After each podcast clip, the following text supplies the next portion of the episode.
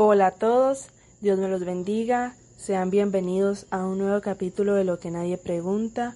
Hoy estaremos bajo el tema de ¿Cómo puedo levantarme después de que caí?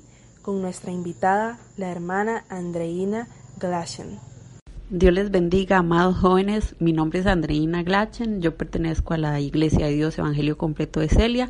Para mí es un honor participar de este podcast. Espero de que lo que puedan escuchar este día sea de bendición para su vida y sea de mucha ayuda. Que el Señor les bendiga. Iniciando con las preguntas, Dios da segundas oportunidades después de haber fallado una vez. Mi respuesta es absolutamente sí. A criterio personal, sí. Según lo que me relata la Biblia, también. Y es que a mí dentro de la Biblia hay un personaje que me encanta mucho y ese personaje es David. Cuando usted tenga la oportunidad de leer acerca de David, hágalo. David fue esa persona en la que todo el mundo esperaba grandezas, pero David le, le falló estrepitosamente a Dios. Pero Dios le da una segunda oportunidad a David. David tiene que pasar por un proceso muy duro porque Dios le quita a su hijo. Pero cuando él ya pasa ese proceso, Dios le da esa segunda oportunidad y esa segunda oportunidad viene llena de bendición porque la segunda oportunidad de David es Salomón.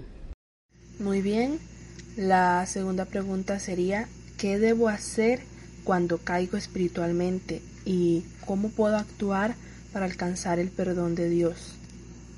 Lo primero que debemos de hacer es no maquillar, no ocultar y no justificar nuestro pecado. Si hemos hecho algo malo, tenemos que saber que está mal. No podemos justificarlo por razones que nosotros querramos poner. Lo segundo que debemos de hacer es confesar nuestro pecado. Primera de Juan 1.9 nos dice que Dios es fiel y justo para perdonar nuestros pecados cuando los confesamos. Así que cuando usted cae, usted debe acercarse a una persona que lo pueda aconsejar, que lo pueda guiar, pero sobre todo a una persona que te confronte ese pecado a través de la palabra de Dios. Y si ustedes me preguntan a quién me puedo acercar, dónde puedo ir, yo le diría acérquese a su pastor o a su pastora.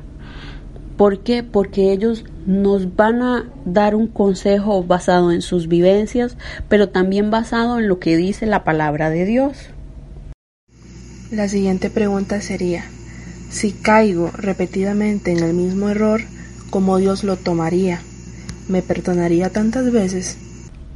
Es posible que a lo largo de nuestra vida nos tropecemos en varias ocasiones pero tenemos que saber que no podemos tener una vida continua de tropiezo, una vida continua de pecado, porque es ahí donde no le damos valor a las promesas y a lo que Dios ha hecho en nosotros. La cuarta pregunta sería, ¿cómo me doy cuenta de que superé lo que me impulsó a caer? Superamos nuestro pecado y nos mantenemos firmes en Dios.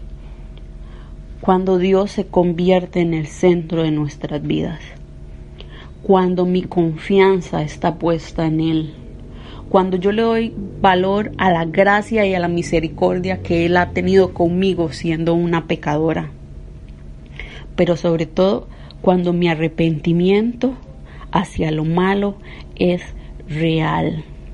Yo supero cualquier pecado o cualquier circunstancia cuando mi arrepentimiento es real.